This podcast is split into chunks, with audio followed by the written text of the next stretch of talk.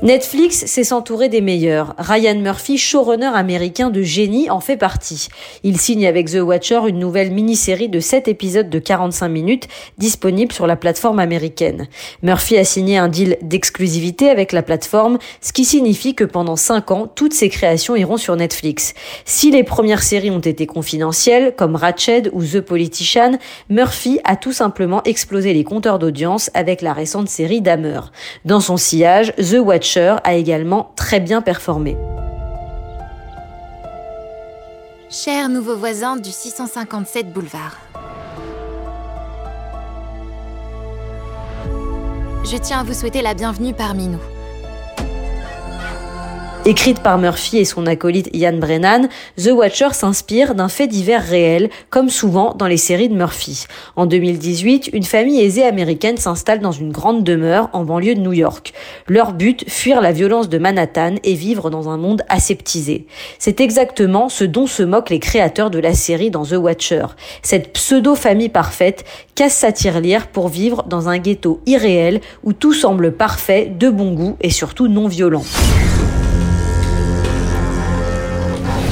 On a déménagé ici pour se sentir en sécurité.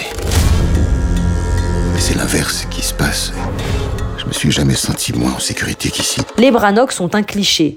Ils travaillent dans la finance, elle est céramiste et expose dans des galeries de Soho. Ils ont deux beaux ados blonds, dépourvus de personnalité, ils s'habillent bien, ils mangent bio. Bref, ils sont au pic de leur vie quand ils acquièrent la plus belle demeure de la ville, le 657 boulevard.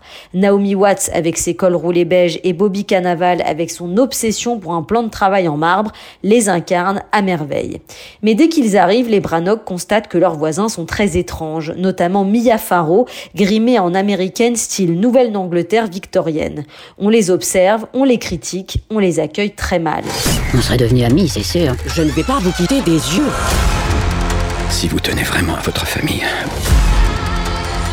vous devez quitter cette maison. Mais ce n'est rien comparé à ce qui va leur arriver. Ils commencent alors à recevoir de mystérieuses lettres tapées à la machine qui les menacent et qui sont signées The Watcher, soit celui qui observe. Ce message ne sera pas le dernier. Je suis le veilleur. Traquée, la famille tente de résister à coups de système de vidéosurveillance, mais la maison et le Watcher sont plus forts.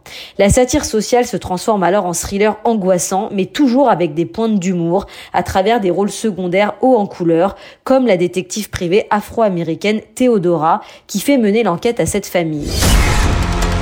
Je veille toujours. À leur place, je serais mort de peur.